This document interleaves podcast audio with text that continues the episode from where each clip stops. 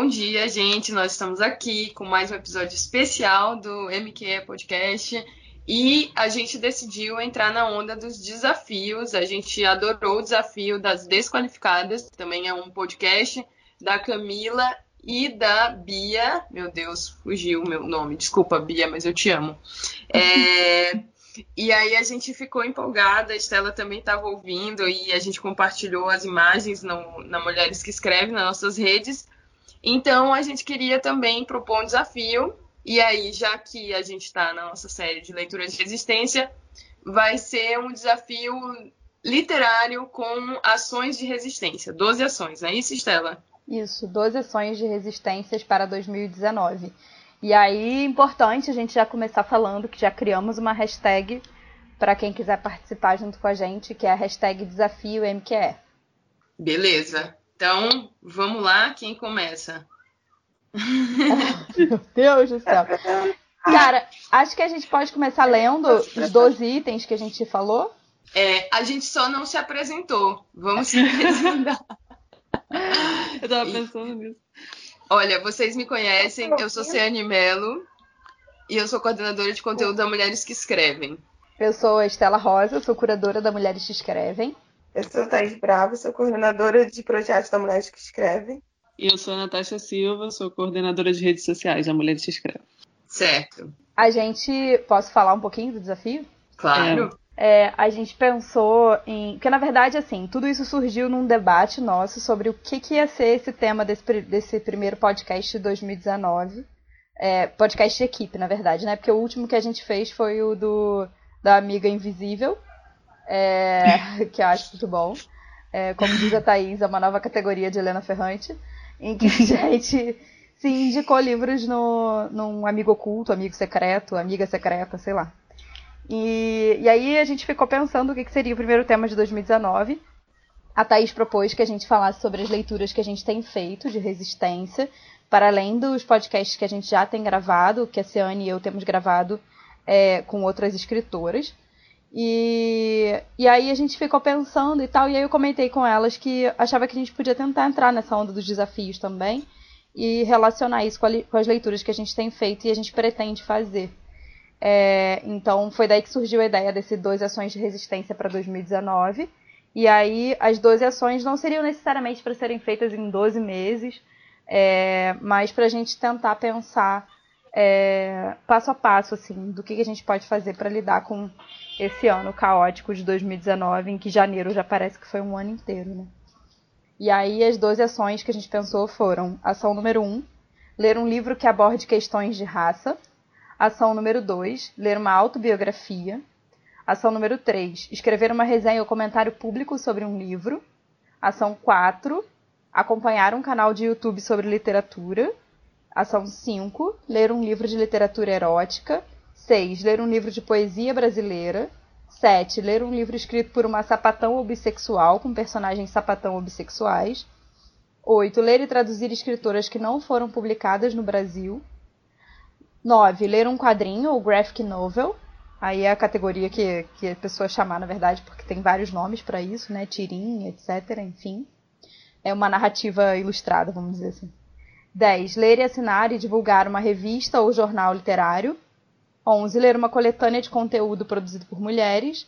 E 12. Ler um livro de editora independente ou zine produzida de forma independente. Acho que a gente não precisa marcar aqui que todos esses itens têm que ter sido feitos ou ter pelo menos uma participação de mulher, né? Por exemplo, uma revista ou jornal literário que tenha uma colunista mulher muito ativa, ou um canal de YouTube que seja produzido por mulheres. É, acho que a gente não precisa marcar isso aqui, porque a gente é mulheres que escrevem, né? acho que é, e, e, o outro adendo é que quando a gente criou essas, essas categorias, aí a gente pensou que não íamos botar ler uma mulher asiática, ler uma mulher indígena ou ler uma mulher negra, porque isso pode perpassar todas as categorias, então tenham isso em mente e se esforcem para isso. É, pode e deve, né? Então vamos, vamos comentar um pouquinho de cada uma, explicar o que, que a gente estava pensando quando fez essas categorias. E também dar sugestões, né, que a gente tem um pouco. É, vamos facilitar. é, ler um livro que aborde questões de raça. É, eu posso na verdade, dar a sugestão que é a sugestão que eu quero ler para essa categoria, que é o livro Cachorro Velho, da Teresa Cárdenas. Ah, eu li, é, é lindo. Ai, pois é, eu comprei ele na última primavera literária e ele tá aqui na minha pilhinha de livros que eu quero ler esse ano.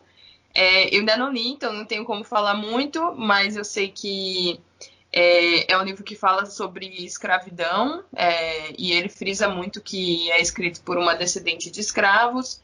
Estou é, lendo a sinopse, que é um retrato duro e comovente da desumanidade da escravidão. Então, é, ela tem outros livros. Eu acho que ela tem um livro que ganhou um prêmio recentemente, que é alguma coisa com mãe. Gente, eu tenho que procurar isso. Eu vou botar na descrição do episódio.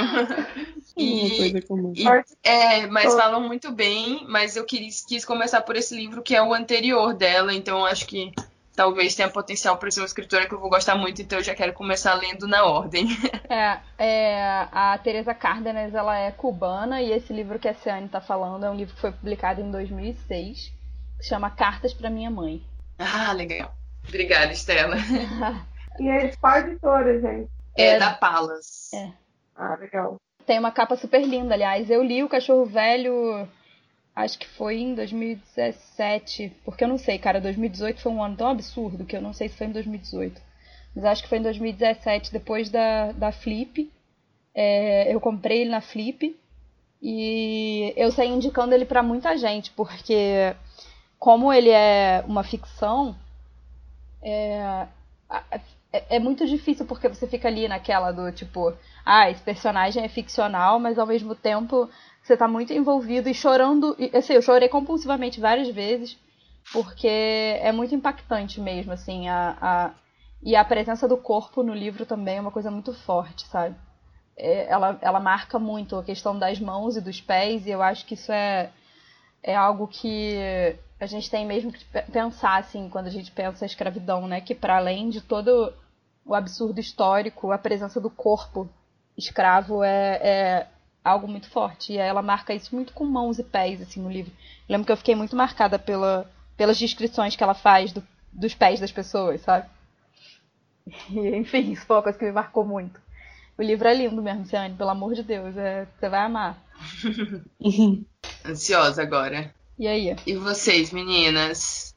Da Bell esse ano, porque tem sido lançado vários livros dela no Brasil, né? A Rosa dos Tempos lançou Feminismo para Todos. A editora Elefante vai lançar, eu não lembro qual é o título, não sei se eles divulgaram qual vai, qual vai ser o livro. Mas eu sei que elas vão, publicando, vão traduzir e publicar mais um livro da Bell Hooks para cá, se alguém souber o nome. E a Elefante tem umas edições lindas, né? E eu já vi, tipo, umas imagens, eu fiquei meio interessada. E eu estava dando ano passado o Ensinando a Transgredir, que é mais, mais sobre educação, né? E eu achei bem legal, eu li alguns ensaios desse livro, eu quero terminar de ler, porque também, né, que pensar em educação agora mais do que nunca.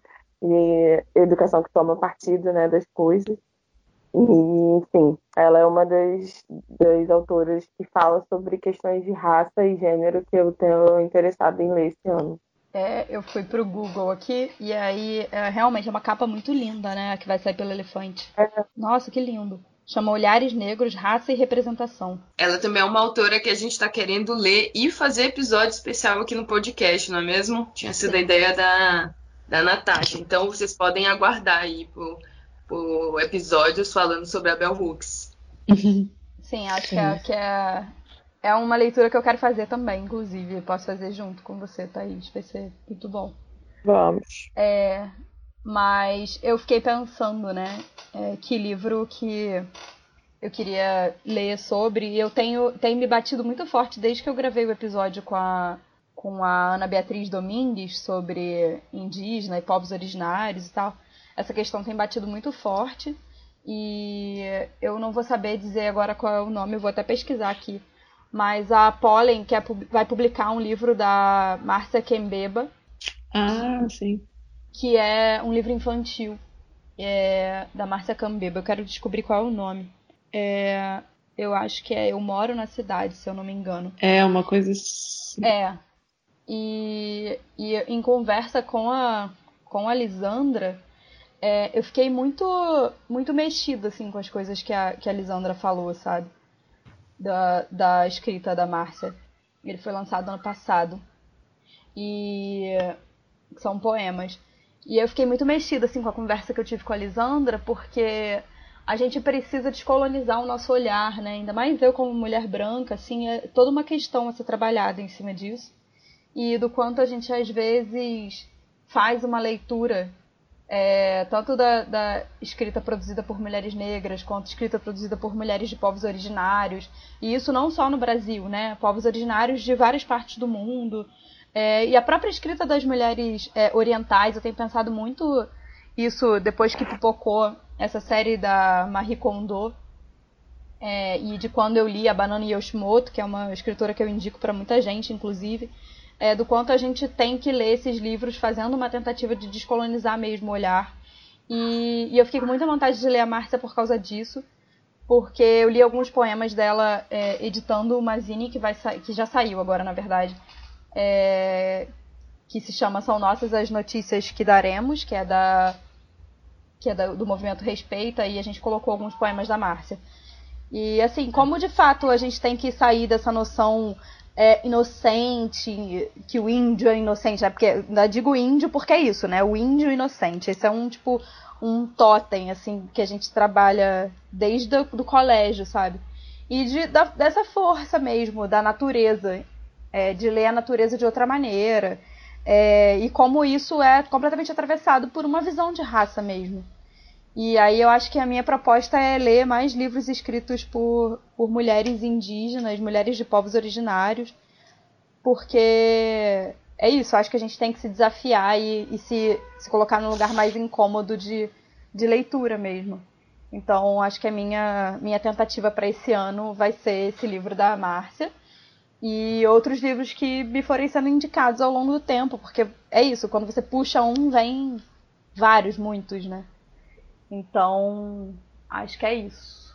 É uma questão que, que tem me, me atormentado desde que eu gravei o podcast com a Ana Beatriz Domingues, falando sobre os poemas da Eliane Potiguara, e aí essa conversa com a Lisandra veio no mesmo momento, e, e acho que isso me, me deixou meio perturbada, assim, de, de como a gente tem que, de fato, é, procurar mais é, outros olhares mesmo sobre a literatura, sabe? Porque eu já vi algumas vezes, eu mesma já caí nesse lugar de ler poemas escritos por essas mulheres e falar, ai, é uma visão muito inocente, ou ai, é uma visão da natureza. Não, cara, não é um homem branco escrevendo sobre a natureza, sabe? A gente tem que pensar com, de outra forma, né? Desviar o olhar de algum jeito. Natasha, tu também tem uma, uma algum livro nessa é... categoria? Sim, eu tenho um livro que eu tenho muita vontade de ler, que na verdade é um romance, que é, todo mundo com certeza conhece, Um Defeito de Cor. E é um livro que é enorme, não é? é um livro muito grande da Ana Maria Gonçalves e é um, um clássico da, desses livros que abordam questões de raça. É um romance, então não é um livro, um, um ensaio, assim, né? Uma coisa acadêmica, digamos, mas eu tenho muita vontade de ler. Sempre se diz, se fala muito desse livro como um livro marcante para, né, fazer isso que a Estela disse de, de treinar o nosso olhar para para outras experiências e literaturas que vão além do, dos limites do nosso próprio corpo, né? E é, isso realmente vai ser o, parte do meu desafio desse ano, porque como é um livro grande, é um livro que acho que tem 900 páginas, e eu estou tendo alguma dificuldade já há algum tempo em ler livros assim, grandes e que exigem mais concentração da minha parte, né, porque geração millennial, mas é, vai realmente ser parte do meu desafio desse ano me dedicar a essa leitura. E todas as resenhas que eu li sobre só falam maravilhas, e então estou bem empolgada. Eu tô pensando que a gente devia ter botado um, um desafio, ler um livro grande. Seria uma boa, porque de fato, gente, não é fácil. Muitas distrações no mundo. Eu tenho três livros grandes que eu fico adiando, assim, que, cara, não dá, eu precisava ler. Que um desses é, é um defeito de cor, o outro é o Pintacilgo, da Dona Tarte, e o outro é Os Luminares, da Eliane Caton, acho que é isso que é o nome dela, não me lembro exatamente. Mas são três livros, assim, tipo, muito absurdos de grande. Aí eu fico, ai meu Deus, eu preciso começar a ler. Aí eu falo, ai, mas eu quase não leio livro grande. Aí eu lembro da tetralogia e fico me sentindo mal. É, exato. Exatamente. Eu acho que o lance da tetralogia que enganou um pouco a gente, né? Tipo, você fica viciado Olha. no primeiro livro, vai lendo o outro, vai lendo o outro, quando você vê, você lê a mil páginas, muito mais. Foda. Helena Ferrante como, né? Atormentando até nessa hora. Pois é. Não tem um podcast que a gente não fale dela, né? Eu não. acho que não tem. Não tem, não tem como. então vamos para a segunda categoria, que é a categoria da Natasha. Essa que é especial ah, para ela. Especial para mim.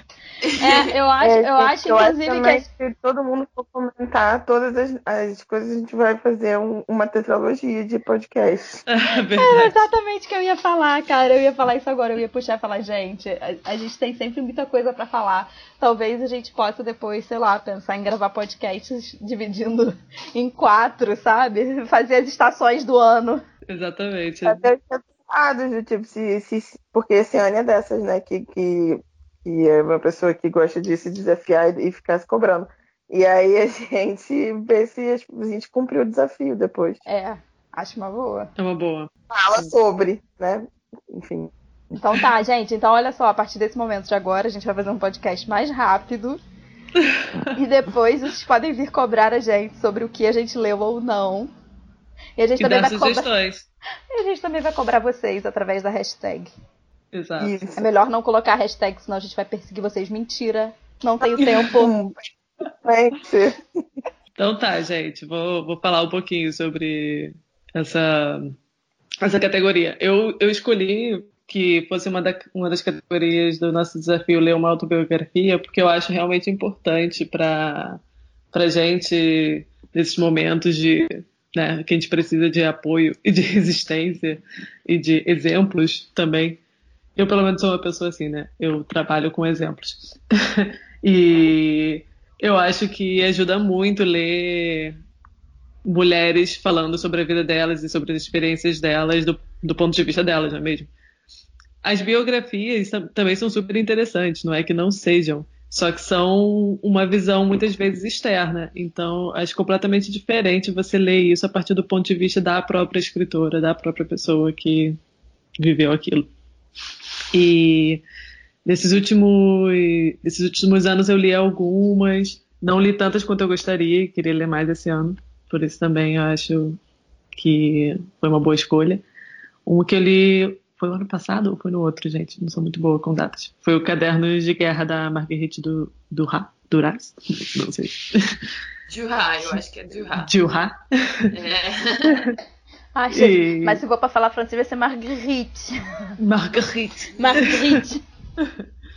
e são vários diários dela, basicamente, tipo, são cadernos, né? Nem são exatamente diários, em que ela vai comentando episódios da vida dela e nem sempre são são cronológicos e nem sempre tudo é real, às vezes também existe uma questão essa de se aquilo é real ou se aquilo é ficcional. E você tem uma ideia um pouco da vida dela que foi, inclusive, bem curiosa, sabe? Tipo, ela morou no Vietnã, o que agora eu não tô lembrando bem se já era Vietnã nessa época. Mas enfim. Então, e depois ela foi para Paris e ela se envolveu com a, a, a cultura local e tudo mais. Então você vê meio que o processo de formação dela como escritora e como ela vai se formando, é, vai se vai entendendo o que aquilo significa para ela. Eu acho, eu acho, isso fantástico. E o outro desafio desse ano para mim é ler os diários da Alejandra Pizarnik, que também é um calhamaço. É um Sim. livro enorme. E vai ser também, vamos ver, não é, se a minha concentração vai permitir. Nossa, e é, vai, ser uma, vai ser uma leitura profunda, né? Porque a Pizarnik. Pois é. Também é isso, tem que ter estômago. É, eu só, li, é... eu só li algumas cartas dela, né? Porque tem um livro de cartas dela que também não saiu no Brasil. que é, são umas cartas com um ex-psicanalista dela. E Nossa, você imagina, né? E aí ela troca umas correspondências, ela é sempre muito profunda, as questões dela batem muito forte, sabe? Segura, segura, É. na, mão, segura na mão de alguém não solta. Exatamente. Eu comecei a ler, e assim, são os diários dela, e aquilo ali já tem um. Não só uma força poética, mas também uma. Porque é isso, isso que eu acho interessante, sabe, de você ler autobiografias, você vê ali o lado humano, né? Porque muitas vezes se criam mitos em torno dessas mulheres, uma ideia de que, sei lá, são femme fatales, são mulheres que estão num pedestal, uma coisa aí você vê aquele lado humano mais básico que todos temos. E também você vê ali o potencial poético dessa pessoa, como nos diários dela você vê que, cara, isso aqui já era o início do poema tal, sabe? É, é muito doido. Que foda. É, eu acho que de autobiografia que eu tô querendo ler, influenciada pela, pela Cristina Judá, que veio no último episódio, é, são as memórias da Daiane de Prima. É, ela tem um livro, né, contando como era ser uma beatnik. E, e daí tem muita putaria, então é por isso que eu quero ler. tá certíssimo. A motivação da Ciane é a melhor. É mesmo. E aí, a categoria 3, ela é inspirada num desafio que a Thaís se colocou antes do nosso desafio ser criado aqui. Fala aí, Thaís. É porque desafio bom é desafio que a gente já cumpriu, não é mesmo? É, é... Começar o ano assim, gente. O segredo de você se sentir produtivo no ano é você já começar a fazer umas paradas. Então, eu me propus a escrever mais resenhas esse ano, porque ano passado minha rotina de escrita foi péssima. E aí, como falo, tipo, ah, vou escrever, não é motivacional o suficiente, eu precisava de alguma coisa assim que, pô, não, vou escrever com propósito. E aí eu resolvi escrever sobre livros escritos por mulheres LGBT, é, lésbicas ou bissexuais. E também mulheres negras, mulheres indígenas, enfim, é, que tenham, que não sejam tão representadas assim, geralmente, mesmo entre nós que buscamos mais representatividade, e que estão tendo, suas vivências apagadas. E a gente está nesse momento é, no nosso país que essas vivências, a representatividade está sendo questionada e não só questionada, né? Perseguida mesmo, que é a palavra no caso. Enfim, aí eu comecei a escrever já e publiquei a primeira lá na Mulheres Escrevem, que foi sobre o Found Home. É, mas aí eu vou misturar, né? É, enfim, não vou comer, não vou falar do livro agora. Mas eu tá sendo bem legal para mim me propor isso. Foi difícil é, voltar a escrever, mas acho que isso, né? Pensar de que também é legal se comunicar com as pessoas, dar espaço para essas histórias que precisam ter ser contadas, assim, precisam ter voz, porque elas estão sendo apagadas. E cada vez mais eu tenho pensado que nesse momento a gente precisa lutar para continuar existindo e continuar pre- marcando presença, porque essas lutas que agora a gente está tendo que enfrentar com uma mais tensa não são novas, né? O movimento LGBT, o movimento das patão, o movimento negro, o movimento gay, é, já existia no nosso país, já existia no mundo há muito tempo e muita coisa apagada justamente porque é isso que querem, né? Querem que, a, que não só a existência dessas pessoas, mas a resistência. Então, para mim, tem sido um movimento duplo de também procurar saber mais sobre a história desses movimentos e saber que escrever sobre isso agora também lutar contra essa, esse impulso de nos apagar. Então, está sendo motivacional um pouco para escrever, porque não tá fácil sentar e se concentrar nesse momento, né? Então, para quem ficou na dúvida sobre qual é a categoria, a categoria é exatamente escrever uma resenha ou comentário público sobre um livro. Então, nosso desafio não tem só leitura, também dá trabalho para vocês. Quando, quando eu tava, eu tava anotando, né? Porque esse desafio, na verdade, quem propôs foi a Thaís e eu tava anotando. É, quando eu mexi um pouco e pensei em comentário público, porque é, um, um debate que a gente sempre tem aqui é essa coisa, né? O tempo para produzir, se a gente consegue produzir alguma coisa ou não, a dificuldade disso. Mas ter um item desse, como a Thaís colocou aí, é também a gente fugir um pouco desse, desse lugar da, que a gente se coloca às vezes da fraude, né? De dizer que a gente não tem tempo. Então eu acho que é isso, assim, que nem a gente estava lendo aquela carta da Glória Anzaldúa, que é uma carta maravilhosa, que a gente pode botar até o link para todo mundo ler, porque tem disponível online, que é Cartas às, às Escritoras do Terceiro Mundo. É, que é tentar escrever até no ônibus, se for o caso, sabe? Então, o comentário público é: você está lendo um livro no ônibus, acabou de ler, ou você, curtiu alguma parte dele, tira uma foto, bota no Instagram, escreve um parágrafo sobre isso, sabe? Você não precisa necessariamente pensar que é uma super resenha, que você vai consultar mil coisas para escrever. Isso eu tô falando porque eu tô falando para mim mesma também, que tem uma dificuldade imensa em escrever resenha. Mas acho que é isso, assim. Mais do que tudo é pensar nisso que a Thaís falou, de pensar, de, de tentar é, divulgar mais, né, os livros, assim. Quando a gente coloca no, no Instagram alguma coisa, ou quando a gente tira uma foto de uma página do livro, tudo isso favorece muito a, a escrita das mulheres, que precisam ser divulgadas, sim. Isso é importante, né? Certo, eu vou jogar a bola do nosso quarto desafio para Estela mesmo. Eu? É. Quem tava pesquisando dela. Eu que sugeri, mas eu sugeri pensando na Natasha. então vai lá, Natasha, assume, assume aí. Não, então, nosso, a nossa quarta categoria é acompanhar um canal de YouTube sobre literatura. É, como eu comentei antes aqui, eu sou uma pessoa com problemas de concentração e, na verdade, para ler mesmo, às vezes eu não tenho a mesma disciplina com que eu tenho com vídeos de YouTube, por exemplo. E a verdade é que existe toda uma comunidade imensa no YouTube que, que, fala sobre literatura, que comenta livros, que faz resenhas, que dá sugestões, faz desafios, como na internet em geral, né? Como a gente também na internet fazendo isso também. Não fazemos vídeos, no entanto.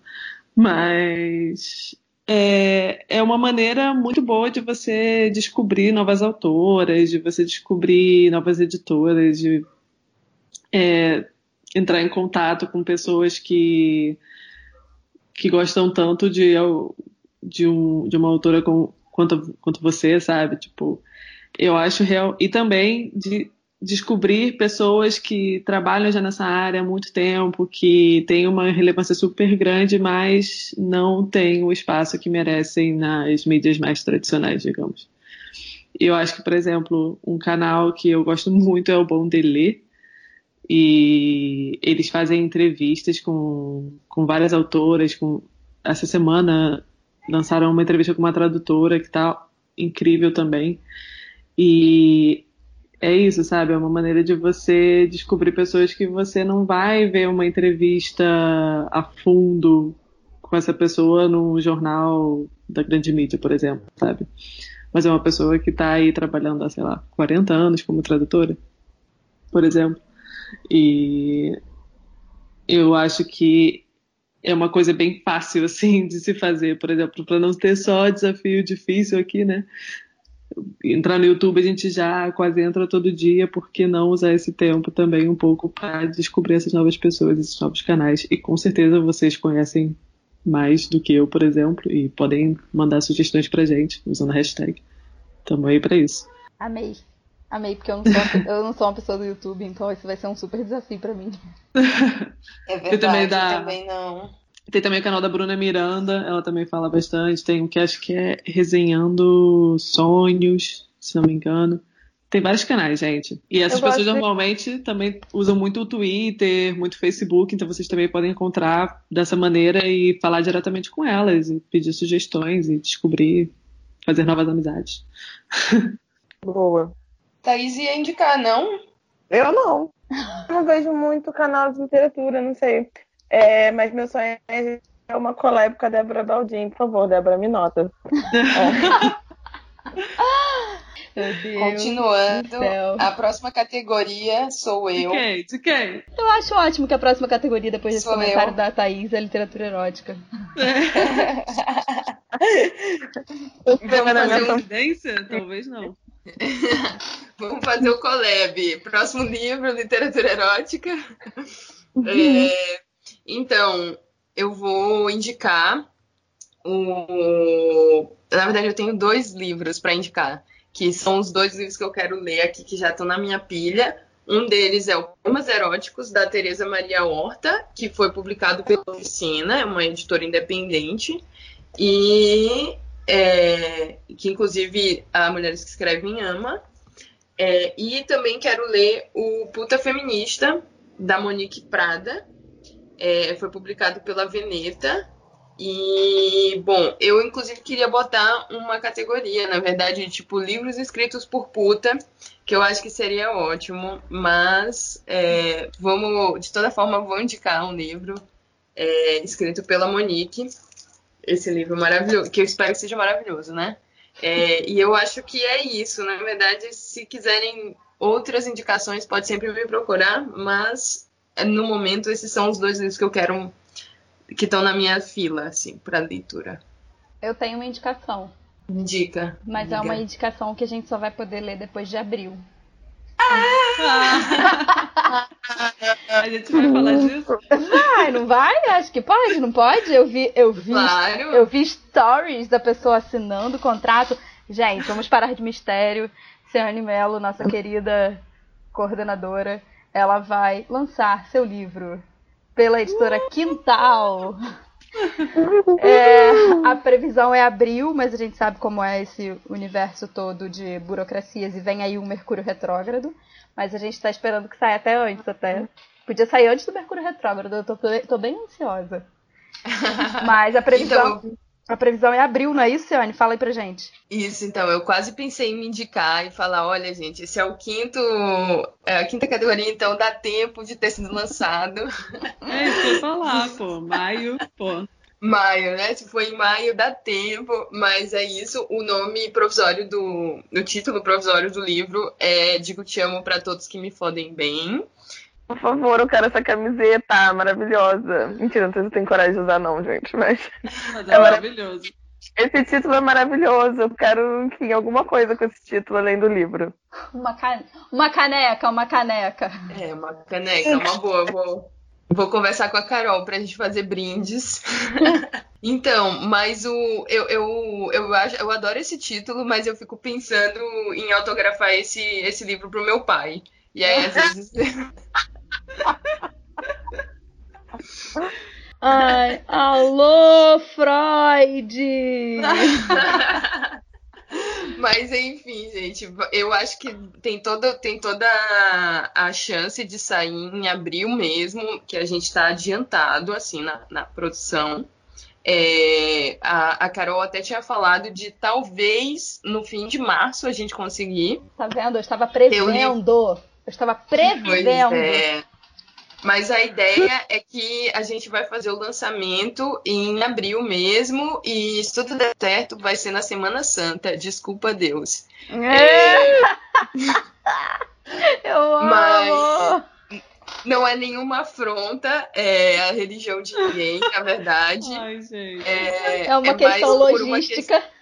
É uma questão logística de agora eu sou uma trabalhadora assalariada que trabalha oito horas por dia e eu precisava de um feriado para poder é, estar no Rio. Amiga, Então. você precisa se explicar? Acho que não precisa, né, gente? Por favor, se alguém acha que é uma afronta. Fica achando, fica achando que tá ótimo. Não, é uma boa, é uma boa, porque você vai lançar, como você vai estar no lançamento, assim, eu imagino que você vai sair bem exausta de lá, também não sei, né? As coisas podem acontecer sempre. Pelo menos na sexta-feira santa, você não vai o quê? Transar. Olha, não há garantias, né, gente? Não é prometer uma parada. Eu, eu, ju- eu juro que a gente providencia os petisquinhos que não tenham carne. Ah, Uns, falafel, só- uns falafelzinhos. Ser peixe, né, amiga? Não, não pode nada. De nada. Não pode nada, por isso que você vai autografar livros. Você não precisa se explicar, tá bem? Mas eu acho que a única coisa importante da gente dizer que vai ser na Semana Santa é que ouvintes do Rio de Janeiro, não viajem. Ah, isso Será um sim. grandíssimo acontecimento. Permaneçam no Rio de Janeiro. Vai ser um dia ótimo. Você imagina só. Ver a Ciane autografando um livro com esse título maravilhoso. vai ser ótimo. É, eu também acho. isso. Obrigada, eu concordo com a Thaís que a gente não tem dinheiro mesmo, não. E o dinheirinho que a gente tiver, a gente vai guardar para comprar esse livro para si mesmo e para dar de presente para os outros, tá, gente? Isso também faz parte do desafio, mentira. Faz parte do desafio, sim, brincadeira. Chegar com esse tipo, dá pro crush. Olha só, né? É um bom presente. Olha só, eu acho que pode Sim. ser delicado, na verdade, porque imagina só se você não disse eu te amo pra ele. É verdade. Ah, então. Fica aí direta. Fizemos através do livro, ah. Achei é. Eu usaria como indireta, eu entregaria para as pessoas assim: Oi, tudo bem? Olha só esse livro aqui, eu nunca te disse eu te amo. Melhore. um peixe trouxa aqui dessa equipe, né? Porque é isso, você dando indireta do, do mal, eu, ah, eu te amo. Ai, Amiga, você tem tido sorte. É sinal que você tem tido sorte nos seus dates. Eu também tô achando. Oi, date da Thaís, se você tá ouvindo esse podcast, sinta-se uma pessoa o quê? Agraciada com esse elogio. Regis, põe umas palmas aí. date da Thaís. Por mais pessoas que fodam bem. Certo. Vamos lá, gente. Nossa sexta categoria. Posso falar sobre a sexta categoria, pegando um gancho, falando sobre claro. erótico? Uhum. Claro. A, minha, a sexta categoria é ler um livro de poesia brasileira. Faz um tempo já que eu não tô conseguindo indicar outra coisa que não o livro da Natasha Félix. eu tô com esse problema, a Natasha me trouxe esse problema, entendeu? O livro da Natasha Félix se chama Use o Alicate Agora. É, foi lançado pela Macondo no ano passado. É, tem alguns poemas na, no nosso Medium. E eu acho que é um, um, livro super importante da gente ler, porque a Natasha é uma autora muito jovem, que está fazendo uma produção que pensa muito as questões de forma e a questão da performance. É, ela tem debatido muito isso. É, eu, inclusive, encomendei um texto dela para ela falar sobre isso para mulheres que escrevem. E uhum. É, essa era uma coisa que eu tinha que ter falado pra vocês, eu tô contando onde? No podcast. e aí. Informações ao vivo. e Band News, né? A gente aqui.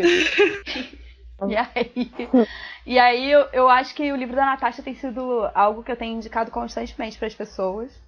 É, porque é isso, assim, além de, de ser importante a gente consumir livros de poesia para que as editoras que publicam poesia tem, continuem, continuem tendo como publicar, é, a Natasha também é alguém super acessível, que a gente consegue ver poemas e vídeos dela no YouTube, é, lendo esses poemas. Enfim, acho que é uma experiência completa. E acho que dá muito conta é, de como a gente está. Como as mulheres, na verdade, estão levando a poesia brasileira.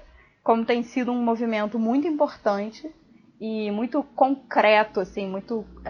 Sabe, muito ah, não sei. Enfim, é muito difícil falar do contemporâneo, mas é, acho que o que as mulheres têm feito na poesia brasileira tem sido super importante. E, inclusive, tem mais um livro que eu vou aproveitar, então, a onda para falar também, que também vai ser publicado pela Macondo. A gente, como esse é o desafio número 6, dá tempo de sair o livro, que é o livro novo da Adelaide Ivanova, que se chama 13 Nudes. O que eu achei maravilhoso, eu tô apaixonada por isso. Eu também achei maravilhoso. Eu tô muito ansiosa, Macondo, pelo amor de Deus, eu tô louca com os livros que vocês estão lançando. É uma editora super crush nossa há bastante tempo. E a gente, inclusive, eu a gente não, né? Eu faço declarações de amor pública para eles constantemente. É, e eu acho que é isso, assim, a, a Adelaide está publicando um livro chamado 13 Nudes, fica aí, entendam como quiser. É, eu acho que, é, que mostra também um pouco de como a gente está resistindo fortemente na poesia brasileira e as mulheres poetas brasileiras estão dando um baile aí. E tem também, claro, obviamente, né, indicações de livros de nossas colaboradoras, colaboradoras não, membros da nossa equipe. Eu acho membro uma coisa tão feia, eu queria que fosse membra da nossa equipe, que é o Sobre as Linhas Extintas da Thaís Bravo, que saiu ano passado pela Urutau. Salva de palmas. Aê! Saiu ano passado pela Urutau e eu tava conversando com a Thaís esses dias sobre o livro dela e acho que é um livro que vai, vai ecoar ainda mais agora em 2019 porque fala sobre processos de extinção mesmo, de coisas desmoronando e a gente está vivenciando isso agora com muitas coisas. Recentemente a gente teve a notícia de que o Crivella vai proibir a circulação de ônibus no centro do Rio de Janeiro. Isso afeta muito é a, a vida do, do, carioca classe média baixa, é, que anda de ônibus, né? Porque para quem não anda de ônibus, dane-se, né? E Sim. as pessoas não estão se importando muito. E eu acho que o livro da Thaís, como fala sobre essas linhas, são as linhas mesmo de transporte e toda essa conexão que a gente tem. É, e que, enfim, acho que o transporte público dá conta de muita coisa pra gente. É uma super metáfora da nossa vida. Então eu acho que o livro da Thaís vai fazer ainda mais sentido agora, em 2019. Que bom que ele já foi lançado já, que aí vocês podem como? Entrar lá no site da Brutal, dar aquela compradinha no livro ou mandar mensagem pra Thaís Bravo e falar: Oi, Thaís, quero seu livro. Vende DM, gente. 315 é um ônibus que tem um poema para ele no meu livro. É um ônibus que salva minha vida e ele vai até a Central, no centro da cidade do Rio de Janeiro. E aí eu tô me dando conta que provavelmente ele vai ser extinto. Ele foi um dos poucos sobreviventes de quando Dudu, saudade, desculpa, gente, mas Dudu, saudade. Extin, tipo, tirou 250 de ônibus, o 315 eu acho que agora ele vai ser extinto. Depois dessa do Crivella, altas chances. Estou triste aqui, vai ter uma bad. É... Mas em março temos outros livros de poesia. A gente pode dar esses também? Pode. Tem que dar. Pode, contra... o contrato já foi assinado mesmo? É. Amiga, é... então vamos dar esse spoiler aí que em março teremos também mais livros de poesia brasileira, porque Estela Rosa vai uh. lançar um rojão atado à memória. É esse o título mesmo? Um rojão atado à memória vai sair pela editora Sete Letras. Uhum. Palmas, palmas pra mim também. Aê! O livro mais esperado de poesia brasileira em linha reta da América Latina. linha reta, cara. Vai ser lançado, vamos ter festinha, vamos lá comprar. Não vai ser num, num dia santo, né, Estela? Não. Não, não vai ser num dia. Não vai ser num dia santo. Não vai mesmo ser num dia santo, não. Mas. mas. Enfim, a, a previsão é março. É, estamos no processo de edição do livro. Junto comigo é possível que tenha mais duas autoras, mas eu, como não sei, só posso falar de mim. Não darei muitas informações, mas são dois livros bastante aguardados. Então fica aí esse mistério. Não estarei eu sozinha lá, como tudo que faço nessa minha vida, carrego várias mulheres comigo. É... E vai ser um super lançamento muito bacana. Eu estou muito ansiosa para que meu livro saia logo, que eu já não aguento mais esse cadáver no armário. E acho que é isso, tô com vergonha agora. Ah, amiga. Ah, não. Dá, dá só, um, dá só um, um, uma pista aqui pra gente manter o suspense no podcast. As outras escritoras que vão estar lá contigo, elas já apareceram aqui no podcast? Já, vocês podem procurar poemas delas na nossa. Não, no nosso podcast elas não apareceram ainda não. Mas tem poemas delas publicados na Mulheres que Escrevem. Hum, eu acho que uma delas apareceu no podcast da Flix, se eu não me engano. Então, assim. Sim. É. Uma apareceu, uma apareceu no podcast da Flip, exatamente. Teve uma aparição relâmpago no podcast da Flip. Ela, inclusive, sempre fala desse, dessa aparição e diz uhum. que sente um pouco de vergonha, porque ela foi pega de surpresa. E ela fica sempre um pouco abalada na presença de Ciane Mello. Quem não? Quem não fica? Somos muitas, é, é, todo um coletivo, é toda uma iniciativa. Mulheres que ficam nervosas na presença de Ciane Mello. e, e, a outra, e a outra pessoa que vai ser lançada também, muito possivelmente no mesmo dia, também tem poemas na Mulheres que Escrevem, a gente ama bastante ela. É, fazemos declarações de amor às vezes também. E ela uhum. é uma uhum. presença forte, inclusive no Islã das Minas, então fica a dica aí. Hum. Tá, tá, tá. Ai, meu Deus. Isso vai ser maravilhoso. Vai ser o grande evento desse ano. Eu tava brincando, eu falei assim: seremos nós as periféricas, a moça do interior, a moça de. Não posso dizer de onde são as outras moças. É, não, não, não diz. Acho então, que tá. deu pista demais. Agora vamos para. Vamos pular pro 7. A gente pode. A gente pula, pode pular pro, pro, pro desafio 7 pegando um gancho no que, no que eu indiquei no 6, que é ler livros escritos por, escritos por uma sapatão ou bi, que eu indiquei o quê? O livro de nossa amada Bi Thaís Bravo. Uhul! Representatividade. Representatividade na equipe. Sim. E agora eu vou tocar essa bola para ela, porque o livrinho é ela que vai indicar. pois é, então, junto com essa missão das resenhas, eu estou tentando ler mais livros escritos por mulheres, ou que tenham tema, que tenham personagens, não necessariamente escritos, mas em geral, né? É bom ler sobre com quem tem propriedade para falar, né? E escrito por mulheres lésbicas ou. Aí esse ano eu reli o Fan Home, né? Vou falar ele, não sei em qual número de desafio, mas enfim, em breve. E também reli o Todos Nós Adorávamos Cowboys, da Ben Simon, que é um romance com personagens bissexuais. E foi bem legal reler, porque repensei muitas coisas que na época passaram batidas. Esse romance é muito gostosinho de ler, você lê rápido, assim, sabe? É sobre uma viagem, então é ótimo para ler nas férias.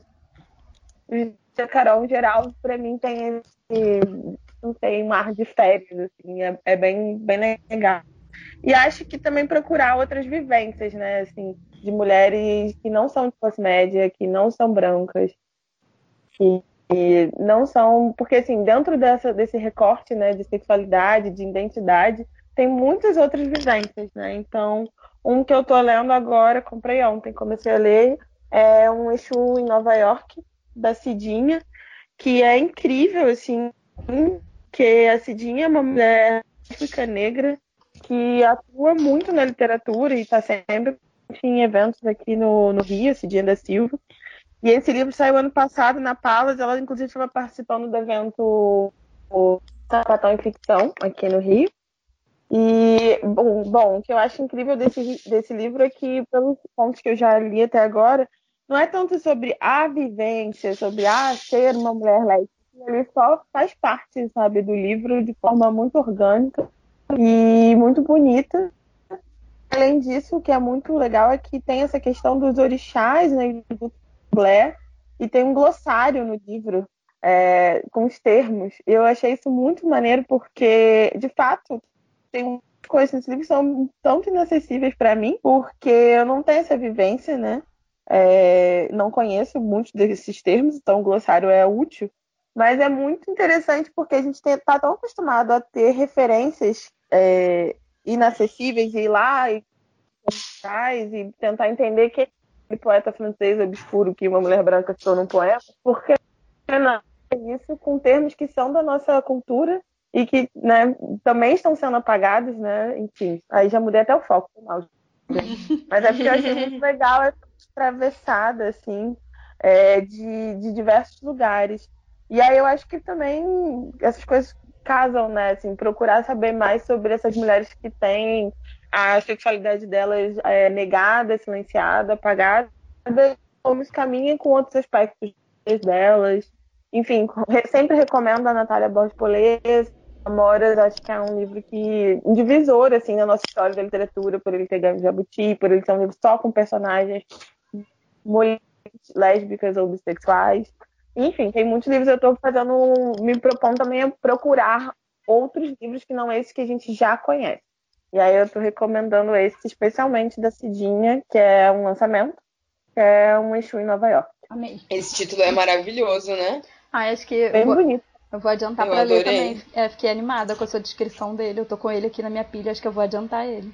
Olha, nessa é. categoria, nessa categoria também tem o livro da Cristina Judá, o 8 do 7, que é a história de um casal de mulheres lésbicas que decidem ter relações heterossexuais com um casal de homens gays. É, tipo, bem complexo e, e é muito louco porque os personagens do livro, na verdade, são as duas mulheres, uma cidade e um anjo. Então, é um livro bem experimental, assim, eu recomendo bastante.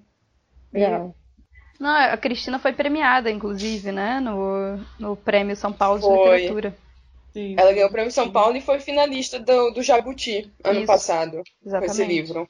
É, o que eu ia falar é que a Cristina junto a Cecília Floresta está organizando em São Paulo uma iniciativa que é um quarto nosso, que é para reunir poetas lésbicas e bissexuais. Vai ter a primeira edição, que vai estar a Cecília, a Cristina, é, outros poetas, eu lembro da Helena Zelic, que ela é minha amiga, E parece que vão ter várias edições, e achei incrível. E a Cecília Floresta, outra escritora sapatão que eu ler, o livro dela não lembro agora de cabeça o nome, mas eu tô querendo comprar há um tempo e vou, vou, vou ler, com certeza, esse ano, porque eu já li, já li amei.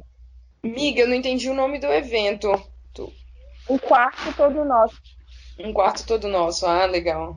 Legal. Tem página no Facebook já, e aí acho que vão, vai ser tipo diversos tipos de eventos. O primeiro é um sarau. Maravilhoso. A gente vê, a gente vê. Eu fico apaixonada pelo empenho da Thaís. Tipo assim, dica número 7, galera, vocês têm vários livros pra ler, cara. Muitas indicações, eu amei. É, vamos pular pro 8, então, que foi um desafio proposto pela Natasha? Ah, sim. sim. Fala aí, Bom, Natasha. Então, o 8, o desafio 8 é ler ou traduzir, ou os dois, escritoras que não foram publicadas no Brasil. E, bom, na verdade, esse desafio, a ideia veio de uma coisa que é basicamente a minha pira do momento, que é exatamente isso. Eu fico vendo cada vez mais, assim, escritoras latino-americanas que são contemporâneas ou que já morreram também, e também africanas, é, asiáticas, assim, existe todo um mundo de escritoras que a gente não conhece, que estão aí sem ser traduzidas e aparentemente não existe um interesse das editoras em traduzir. Então, eu fico um pouco irritada com isso, não é mesmo? Porque são escritoras incríveis que o trabalho delas não é conhecido assim no mundo inteiro só por causa disso. E, na verdade, Existe também várias iniciativas na internet que acabam traduzindo essas escritoras, várias pessoas que resolvem traduzir e botar na internet para que o trabalho delas seja mais acessível. Eu acho isso uma das coisas mais legais, assim, né, desse universo da internet. A internet pode ser muito tóxica às vezes, mas também pode ser genial. E eu recomendo realmente, é, se você sabe outros idiomas, sabe? Se você tem essa possibilidade de contribuir de alguma maneira para que escritoras possam, para que as pessoas no Brasil possam conhecer essas escritoras que não foram traduzidas e não foram publicadas no Brasil ainda, eu recomendo fortemente que a gente entre nessa juntos. porque é um trabalho, claro que no final das contas a gente fica meio, ah, por que eu vou traduzir se eu não vou ser remunerado e tudo mais, mas afinal, gente, a mulher que escreve nasceu assim também, né? Exatamente. E a gente faz isso porque a gente quer que as pessoas possam conhecer essas mulheres que escrevem. Por exemplo, existe o Pontes Outras, é, não é? Que faz uhum. isso, eles traduzem mulheres incríveis e também é, homens para o português. E lá você pode conhecer várias escritoras. Existem outros blogs também que fazem isso. Eu não conheço tantos. Inclusive, se vocês souberem, me mandem. E ultimamente, por exemplo, é, eu estava lendo poemas da Ida Vitali, que ganhou o Prêmio Cervantes no ano passado. Ela é uma escritora uruguaia. Ela está viva ainda, ela é uma senhorinha, acho que tem 90 anos, alguma coisa assim, mas ela ainda está viva. E é um monstro, assim, tipo, os poemas dela são maravilhosos. E aí você procura em português e tá assim, ah, não, de acordo com os sites, não tem, sabe? Ah, a própria, a própria Alejandra Pissarnik foi publicada no passado, né? Exatamente. Tipo assim, uma das maiores escritoras de poesia da Argentina e assim, foi publicado, foi veio para cá ano passado, assim. Totalmente. É. E o mesmo vale para as escritoras brasileiras, assim, cara, procurar tradução de Hilda Hilst para o espanhol é quase impossível. Caraca. Sabe? Verdade. É, é foda, uhum. é muito uhum. triste, sabe? Como isso não existe. Então, assim, você vai comentar para para uma pessoa que é, tipo, da Colômbia sobre a Hilda East e nunca ouviu falar. Porque não existe é. essa tradução. É, é muito frustrante. Então eu recomendo, gente, façam isso. Vamos. Vamos entrar nessa. Eu achei, eu achei esse, essa sua proposta muito boa. E, e quem tem. E assim, uma coisa importante também é.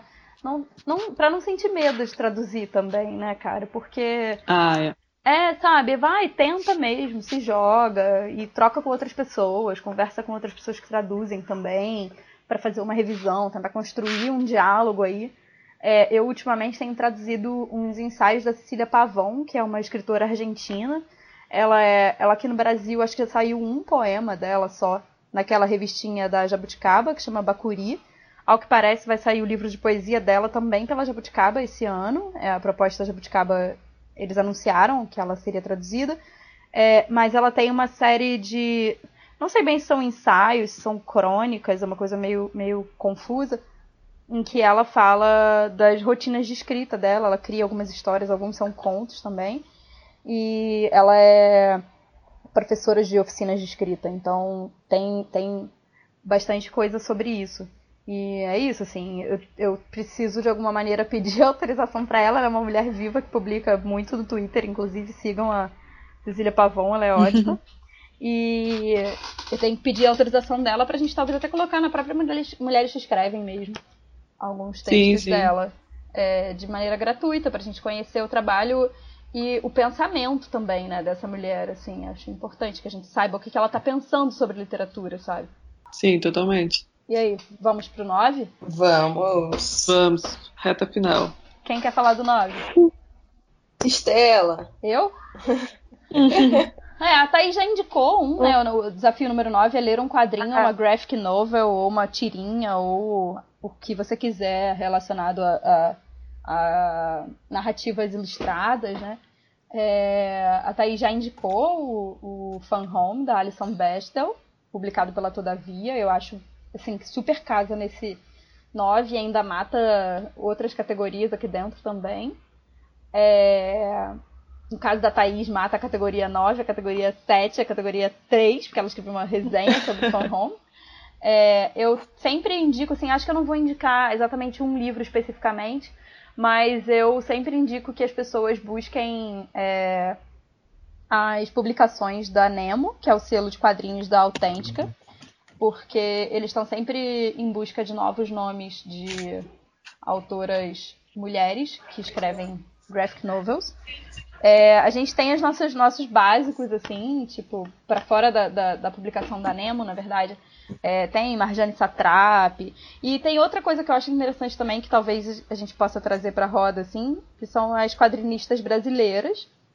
É, uhum. Tem aquele projeto da, é, da, Maur do, da Maurício de Souza Produções, que é uma coleção de quadrinhos é, que reescrevem algumas histórias dos personagens mais famosos da, do Maurício de Souza. E tem alguns que são escritos e ilustrados por mulheres. Um deles vai virar filme, inclusive, que é o Laços, que é sobre a turma da Mônica. É, é um desbunde visual, assim, sabe? É, os desenhos são lindíssimos e os roteiros também são super deliciosos de ler. Acho que a gente tem que incentivar também a produção nacional de quadrinho. É, busquem mesmo, porque a gente tem muitas, muitas quadrinistas muito legais. É, eu sempre falo muito da Laura Taide, eu gosto do trabalho dela demais, dá para acompanhar pelo Facebook. E agora eu acho que deve sair esse ano, eu não tenho essa, essa informação certa, mas uma escritora que a gente super curte, que é a Simone Campos, está escrevendo um livro de quadrinhos junto com a Amanda Pascoal. Teve um dia desse aí que eu vi ela publicando alguma coisa sobre, eu fiquei super ansiosa, porque esse tipo de parceria também é muito legal. A gente já viu isso acontecer com a Angélica Freitas e o Odir quando ela publicou Guadalupe.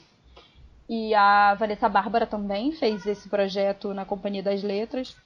Enfim, eu acho que quadrinho é uma, é uma arte muito bacana, que às vezes a gente que é super ligado em literatura não considera muito a leitura de quadrinho.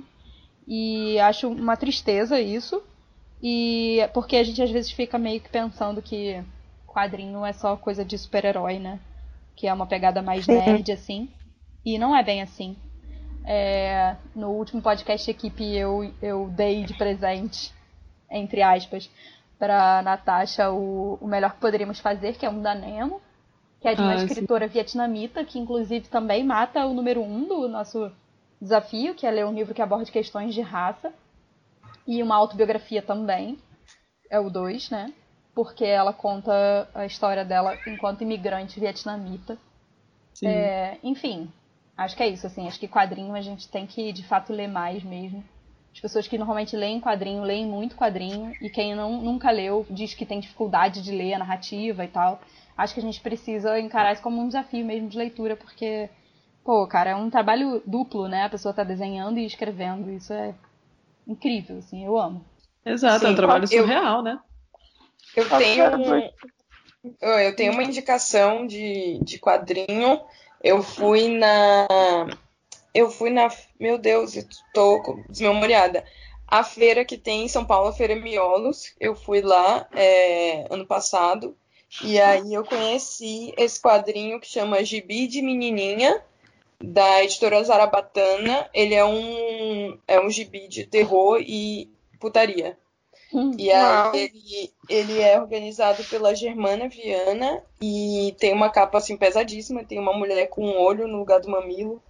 e bocas e sangue e ossos à mostra. Eu acho até um pouco impactante demais, mas eu acho que essa é a ideia delas, né? Com esse título, Gibi de Menininha, tá na minha lista de leitura também é, desse ano. É, é isso. Não vou indicar queria... os passados. Eu queria dar duas recomendações, que era o Fan Home, que eu ia falar um pouquinho, brevemente mais, porque eu escrevi uma resenha já, né? Então falei, então vocês vão lá ler a resenha. Mas uma coisa que eu queria falar do Fan Home, que não entrou na resenha porque eu já estava grande, é que eu acho que ele tem uma questão muito bonita que a Alison Becquerel fala sobre como ela se descobriu lésbica através dos livros. E aí ela começa uma mega pesquisa, assim, quando ela tem uns 19 anos, 18 idade, de autoras lésbicas que falam sobre essas vivências. E ela cita esses livros, assim, você vê os desenhinhos, então você pode ir atrás dessas referências, é muito legal e do impacto né, disso, da, da representatividade, de você ter acesso a essas vivências, poder saber quem é, é ter um nome para a sua identidade, para os seus sentimentos, para uma sensação de pertencimento mesmo, de descoberta, né? Porque também acho que identidade não é só se encaixar, né? É descobrir outras possibilidades. Enfim, Fantasma é incrível, acho que é um quadrinho que todo mundo tem que ler mesmo, porque tem, tem muitos assuntos para além da sexualidade, de identidade, família, memória, e o modo como ela narra isso pelos desenhos é maravilhoso. Mas um que eu muito uma indicação é o Parafuso, que é um livro de memórias também, também escrito por uma sapatão, escrito que é a Ellen Forney. E esse livro é muito bom, acho que nesse momento que a gente está vendo, porque ele fala sobre a Ellen Forney quando ela foi diagnosticada como bipolar e de como foi a trajetória dela até esse diagnóstico e depois desse diagnóstico. Porque eu acho que é um livro que fala sobre a saúde mental, dando uma materialidade para isso. E para mim foi muito importante esse livro, porque mostra como tem vários elementos, sabe, que participam da nossa saúde mental e que são tem questões de classe, tem questões de gênero, de sexualidade, de raça tudo isso influencia e que é uma jornada mesmo para você conseguir se entender, entender que você precisa cuidar de você, se dar esse espaço, se respeitar esse ponto. Então, e também ela dá algumas referências de leitura sobre, ao longo do livro, eu acho maravilhoso. E nesse momento que está tudo meio mal, precisando se pode ser uma leitura interessante, assim. E fala muito sobre a relação de arte e criatividade e saúde mental, de uma forma não romantizada, o que é raridade, né? Esse livro é muito bom. Sei por um date meu, na época ele não me devolveu, e eu comprei outro. Vocês verem como é bom. Então, né? Deixei de presente para a pessoa. Muito bom. Gente, vamos. Nosso podcast está ficando muito grande, a gente tem muita indicação sempre, Deus. É, vamos partir então para o 10, que foi uma proposta da Ceane. É, então, ler, assinar, divulgar uma revista ou um jornal literário. É, eu coloquei essa meio influenciada pela, pelo desafio da Natasha de traduzir escritoras e, ou ler também não publicadas, e porque a Estela vem falando da Punhado, e ela não é a única uhum. pessoa que fala dessa revista, tem sido muito elogiada. É, tem a Punhado, tem a Nin, tem. A Nin não é, não é só literária, mas enfim, é uma revista linda, muito bem feita. É, tem o Jornal Rascunho, é, tem o suplemento, é, suplemento de Pernambuco, né? Sim, suplemento Pernambuco, tem a Priscila Campos escrevendo sempre lá, ela é uma colaboradora superativa, ela trabalha lá e acho muito bom. A capa é, desse mês, por exemplo, tem é, falando da Lélia Gonzalez, tem uma entrevista com a Rita Isadora Pessoa, tem resenha do livro da Marília Garcia, tem resenha do livro da Sara Vale. Então, assim, acho tipo, o Suplemento Pernambuco tá fazendo um, um, trabalho muito importante de divulgação de literatura escrita por mulheres, sabe? Eu sou super Sim. fã, assim, inclusive a gente esteve na edição anterior. É, é isso que eu ia falar. falando de clubes de leitura e iniciativas de ler, ler e produzir crítica em conjunto. É, foi a é Carol de Almeida o nome dela, não é? Uhum que foi quem escreveu a matéria. Então, assim, temos duas mulheres super importantes escrevendo o suplemento Pernambuco. É, eu, eu sou super a favor de assinar o suplemento, até porque ele não é nem tão caro para assinar. E é muito lindo. Sim. Certo. Décimo primeiro, então. Serrone, tipo, objetivo. Décimo primeiro, bora! Décimo primeiro fui eu que propus, que é ler uma coletânea de conteúdo produzido por mulheres. É, eu não vou fazer charme aqui, eu indiquei o décimo primeiro por causa das nossas zines mesmo. Nós temos três, três zines que foram uma publicação que a gente fez em julho do ano passado. A gente tá com planos de em breve fazer alguma, de alguma maneira venda online. Então vocês fiquem de olho. É, a gente fez três coletâneas, uma coletânea de poesia, uma de ficção e uma de ensaio. É, então é isso, assim, acho que é, essa iniciativa de juntar várias escritoras cria um panorama muito legal de leitura. E eu tenho uma outra indicação também, que é um livro que eu não tenho certeza agora se ele foi publicado pela Malê ou pela Palas. Eu tenho quase certeza que foi pela Malê. Se chama Olhos de Azeviche. É, vou confirmar aqui, porque eu tô com o Google na minha cara. É, vou confirmar. É da Malê, sim. Se chama Olhos de Azeviche. E é uma coletânea de contos de escritoras negras é, publicado, não sei se foi ano passado ou em 2017, eu acho que foi em 2017. É, enfim, que é, é isso, né? Uma coletânea muito incrível, um livro maravilhoso. É, que eu já li uma parte dele, como ele é uma coletânea, a gente, a gente às, vezes, às vezes não, não lê de uma vez só, mas são dez contos e crônicas escritos por escritoras negras. É, agora abriu a capa que para mim tem pessoas como Ana Paula Lisboa, Cristiane Sobral, a própria Cidinha da Silva. Enfim, acho que. É, e vai tratar com certeza questões de raça. E é uma coletânea muito bacana. E no site da editora Malé, que eu acabei de abrir aqui na minha frente, está em promoção, galera. Corre! Corre. E ó, ainda tem uma palavra sapata também, é uma tem. coletânea que se enquadraria nessa categoria. Tem o Tertulhas, que a gente apoiou. Sim. É, tem também o, o, a nova Zine que vai sair da, da, da Respeita. Sim. Né? Ah, sim. Tem então tem muita coisa, tem muito projeto aí que entra nessa categoria que vocês podem apoiar e, ou ler, né? A gente também Sim. não está incentivando o consumo. Exatamente. É, enfim, eu acho que é, é super possível ir atrás de coletâneas com conteúdo produzido por mulher, porque a gente está se organizando cada vez mais. E é importante trazer para o campo físico da coisa, e essas conexões são são muito boas, porque quando você lê várias escritoras ao mesmo tempo produzindo sobre algo ali, você consegue criar laços entre elas. E acho que é uma forma bacana da gente ler também, né? Que não seja só ler uma autora só de uma vez. Basicamente, tem muitas mulheres fazendo coisas juntas por aí, gente. Exatamente. Busquem, busquem, busquem conhecimento busquem. produzido por mulheres. Vamos pro décimo segundo, então, pra gente fechar logo? O décimo segundo, vários que a gente indicou já na verdade, né? Uhum. É, o 12 é ler um livro de editora independente ou zine produzido de forma independente. É, eu acho que nesse desafio a gente pode, na verdade, é, indicar algumas editoras. Zines, a gente falou de várias, né? A Zine da Palavra Sapata, a Zine da Respeito, a Zine, a Zine própria Zine da Mulheres Escrevem.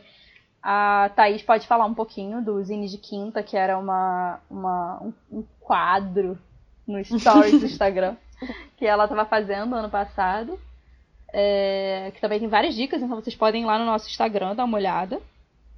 E de editoras independentes a gente falou da Pollen, a gente falou da Malê, a gente falou da Palas, É, a gente falou da oficina Raquel.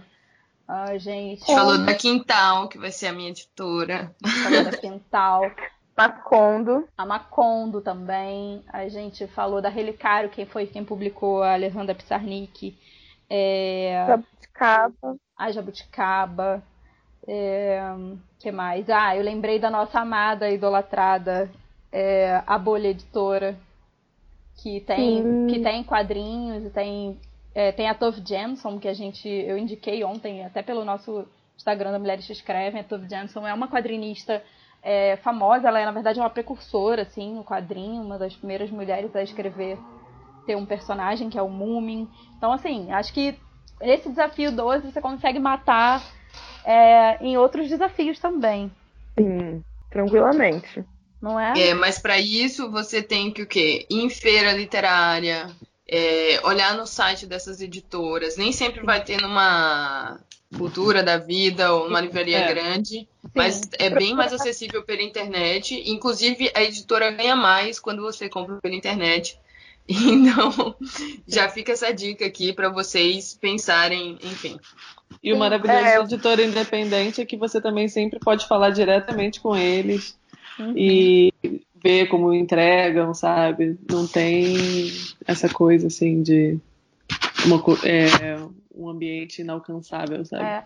Ano passado a gente participou, inclusive, da Primavera Literária, que é um evento que acontece aqui no Rio de Janeiro há um tempo já. Ele é coordenado pela Libre, que é a Liga Brasileira de Editoras Independentes, é, que é, é, a Libre é comandada pela Raquel, pela Raquel, que é da oficina Raquel. É, enfim, a gente participou e foi muito legal que a gente estava numa mesa lá. Só que uma das partes mais bacanas da Primavera Literária, que é isso que a Sene estava falando de frequentar feiras, é que você, muitas vezes, você fala com o editor principal da editora e você vê a empolgação da, da, das pessoas que estão à frente dessas editoras quando você chega falando algo do tipo ou eu já tenho esse livro, ou nossa, que bom que você está aqui, que eu quero muito esse livro. É uma oportunidade muito legal de você até descobrir coisas para além do livro do que você teria só entrando numa, numa livraria, sabe? Sim. É, e também procurar livrarias independentes que tenham essas editoras é legal.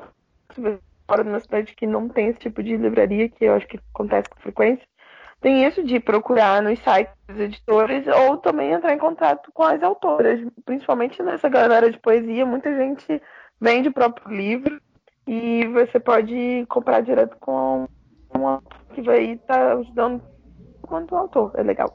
Que é o meu caso. Oi, gente. Oi, gente, manda DM.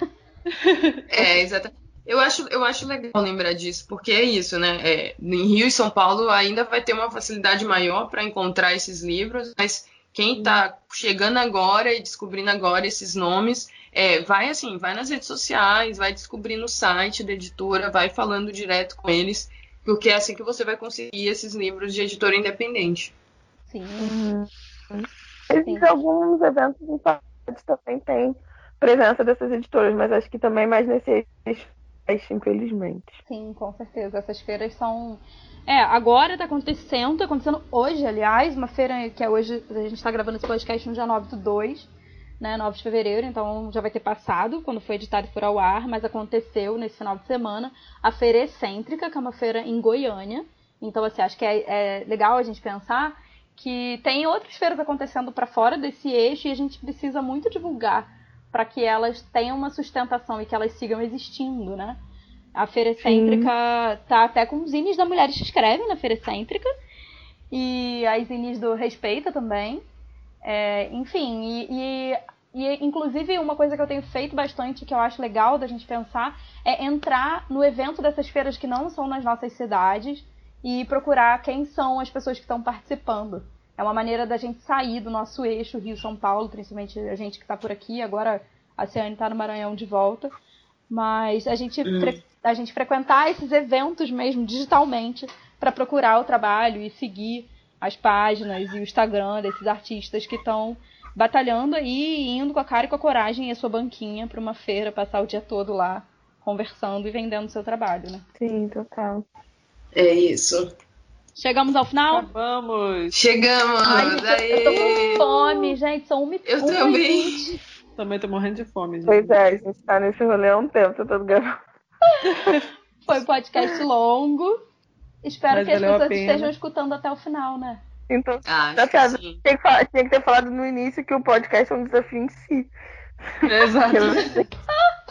Sim, com certeza. É, décimo terceiro. Ouça um podcast de duas horas de duração. O que vocês acham?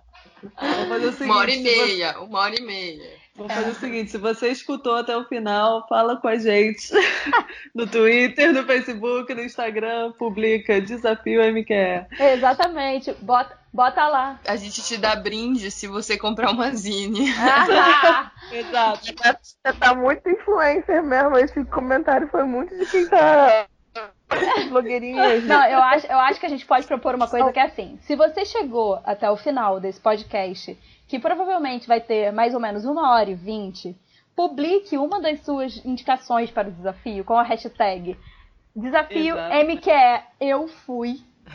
E a gente vai e a gente vai retweetar, a gente vai reblogar e vai ser a nossa piadinha interna, tá, gente? Se você resistiu até o final com a gente, com fome, ou se você precisou de duas louças para conseguir ouvir esse podcast inteiro, hashtag desafio MQE Eu Fui. Exato, Fez estamos esperando. Olha, eu tô trabalhando no Porto, então esse podcast aqui foi só a minha volta pra casa. Ah. Trabalhadora do Capaz- nosso Brasil! É, é duro, Olha. é duro. Então vamos, gente, é sério, eu tô com fome de verdade. Também. Beijo, gente, muito obrigada. Obrigada, eu espero que vocês gostem do Beijo. desafio. Depois a gente vai colocar a lista nas nossas redes sociais. Um beijo, gente. Tchau. Beijo, tchau.